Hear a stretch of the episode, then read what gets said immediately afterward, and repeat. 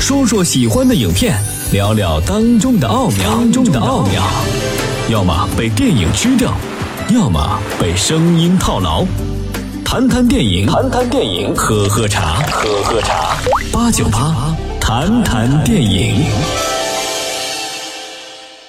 这里是电影八九八潇湘电影广播，您现在收听到的是八九八谈谈电影，我是刘恰。今天恰哥和您谈一部国产的经典影片，电影于一九九一年在法国上映，直到今天呢，这部电影依旧被奉为经典之作。到底是什么片呢？见证经典的时刻到了。你去把那盏灯端起来。对，就是那盏灯。听说四太太大学没有念完，为什么？念书有什么用啊？还不是老爷身上的一件衣裳，想穿就穿，想脱就脱呗。二太太，老爷吩咐您吃完饭到寺院去一趟。什么事儿啊？这些日子四太太身子不爽快。老爷说让您去给四太太捏捏后背。四太太怎么知道我会捏？嗨，这还用问吗？当然是老爷说给四妹的。是老爷的意思吗？老爷就这么吩咐的。二姐，去就去嘛，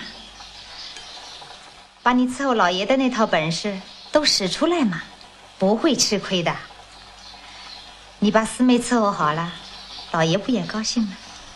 八成啊，在这儿您能听出来了，没错，就是张艺谋导演的《大红灯笼高高挂》。这部电影根据苏童的小说《妻妾成群》改编，讲述了一个女性遭受的婚姻悲剧的故事，转而探讨一群女性在一个绝对封闭的空间内疯狂的生存状态。这样看来。孤独不再是一个人的孤独，疯狂也不再是一个人的疯狂，牺牲就更不再是一个人的牺牲了。故事说的是，富商陈左谦有四房太太，而在京城里的大学堂读了半年书的宋濂，这个与五四时期多数新青年一样的时代女性，却走进了富商陈家这个旧家庭。她和几个被抬进陈家花园的姨太太还不一样，哪儿不一样呢？她是傍晚时分自己从后门走进来的。其实啊，她嫁给陈左谦的原因很简单：父亲生意失败自杀了，继母让她嫁人去给有钱人家做小。娘，你不要再说了，你已经跟我说了三天了。我也想明白了，嫁人就嫁人吧。那好，你想嫁给什么人？嫁给什么人，能由得了我吗？你一直在提钱，就嫁个有钱人吧。嫁有钱人可是当小老婆。这个新女性啊，显然有着和她背景不相称的女人味儿。她能冷笑着对继母说。做女人，还不就是那么回事儿吗？当小老婆，就当小老婆。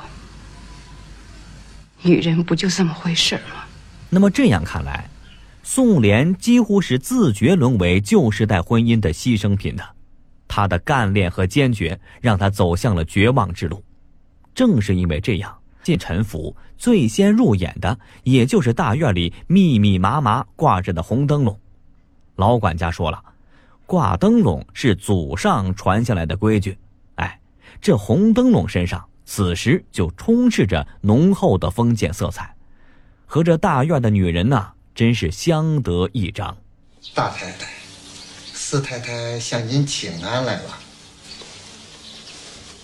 大姐，大太太玉茹是个念佛的古板女人，多大了？宋濂前去行礼的时候，她连头都没有抬。只是淡淡的答了话。听说你念过书。说到大太太，她甚至啊没有名字，也没人知道她到底有多大年纪，是真的垂暮老人呢，还是因为丧失了希望？知书达理就好。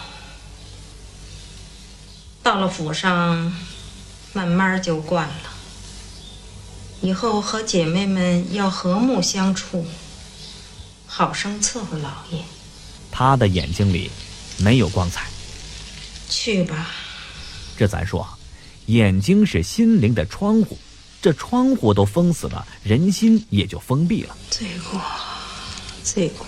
他也是唯一的一个，听到哪院点灯的时候，脸上的表情丝毫没有变化的太太，因为他知道不可能是他。能够毫发无伤的在陈府活到这么大年纪，其实早就被磨砺出坚硬的内心了。尽管苏童和张艺谋对这个人都没有明确的表现过他的痛苦，但是可以想象，一个每天都要和别人一起分享自己丈夫的女人是多么的无奈，只能躲进宗教的虚无中寻求心灵的慰藉。在这个女人明争暗斗、争风吃醋的大氛围下，她就更像是一个母亲。这个院落呢，就是中国封建时代的浓缩。大太太是在艰辛的母仪天下着。这时候，咱们想想啊，其实为什么皇后她总是那么尊严神圣，是因为啊，她屏蔽了人的正常欲望。当她不能完全占有自己的丈夫时，最好的心态，莫若把他当做儿子。这时候，欲望消失，他得以保全自己。所以，当宋濂厌恶大太太的老气时，其实自己并不知道，在这个院子里，最好的生存法则就是心死。四妹来了，快请进，请进来。二姐，哎，快屋里坐吧。二太太卓云。十分热情，不仅招待了宋濂，还赶着自己的女儿叫宋濂阿姨呢。来来，丽珍，快来拜见四姨妈。四姨妈，她举手投足间都是大家闺秀的风范，宋濂也很快就叫起了卓云姐姐。二太太，时辰不早了，四太太还要见过三太太呢。然而，这样一个女人有着极强的欲望。并在这种欲望中挣扎。她想当大太太，懂得这个院子的处世哲学，笼络新人，孤立排挤，同时活在外面一张假面。和大太太比起来，她更像一个当家太太。只有他一个人，在别院点灯的时候还知道谦和的对象，但也只有他一个人，心里啊是真正的难受。他是最真心在乎老爷的人，他会在老爷面前给宋濂夹菜，因为老爷说了嘛，大家要好好照应他。宋濂初来乍到，你们要好好照应他，往后姐妹们要和睦相处。他会带着一点炫耀找宋濂剪头发，因为老爷还说了，头发短了会显得年轻。昨晚上红灯不是点到我那院去了？我跟老爷说，我老了。你猜老爷怎么说？他说我要把头发剪短了，就不显老了。但是在乎，并不意味着他爱，他也并不懂得爱，一切都只是因为他需要，因为他除此以外是一无所有。在这个大院里，二太太卓云是最锲而不舍的一个人。她臣服于作为男人依附的定位，并把一切努力当成理想。她不但像大太太那样保全自己，还要争取更多。于是，他默不作声地解决了所有的障碍。可是争来争去啊，他忘记了自己马上就要垂垂老去。无论他怎么挣扎，他最好的结果不过是成为大太太。三太太梅山，从前是戏班子里的当家花旦，有着倾国倾城的容貌。前些年为老爷生了一个小少爷，那是更加的恃宠而骄。宋濂在他那里吃了闭门羹，可以看作是梅山的骄傲，也可以看作他在给宋濂一个下马威呢。打个比方，三太太就是陈府的一颗痣，长在最敏感的部位。他用一生在抗争，不是卓云式的用尽手段，而是不屈就一个封建姨太太的位置。所以啊，她以自己独有的方式，坚强的在陈府中存活。不管是自我沉迷的在院子里自唱自赏，还是和高医生偷情，他都像是自己身上穿的一件件色彩艳丽的衣服一样，张扬凌厉，棱角分明。然而这一切，都是因为他还有着资本，老爷仍然保持着对他较强的兴趣，因此他不会耗尽力气去抗争，他也尽可能多的保留了他的真诚。可是啊，他的真诚和刻薄都露在外面，他的抗争太肤浅。梅山是个很自我的人，也是这个大院里活得最潇洒的一个。在不想客气的时候，哎，毫不掩饰，连招呼都懒得打。但是三太太梅山却是大院里最真实的人，在空旷的楼台上唱戏，不会因为宋莲上来挑衅而停住。哎，照样铿锵嘹亮，神采飞扬。你把我吵醒了，醒了好。他不会客气的停下来说话，越睡越。戏也是如此。你想听啊，可我不唱了。你想听，可我不想唱了。这是他的生活态度，他更是把这一切看得最清楚的人。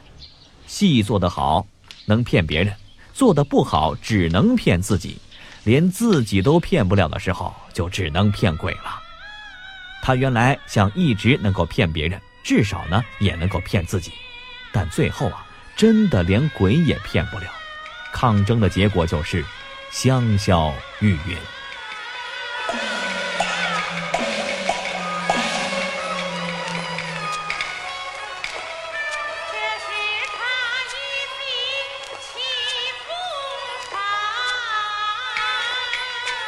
这里是八九八谈谈电影，广告之后，夏哥继续和您谈谈《大红灯笼高高挂》。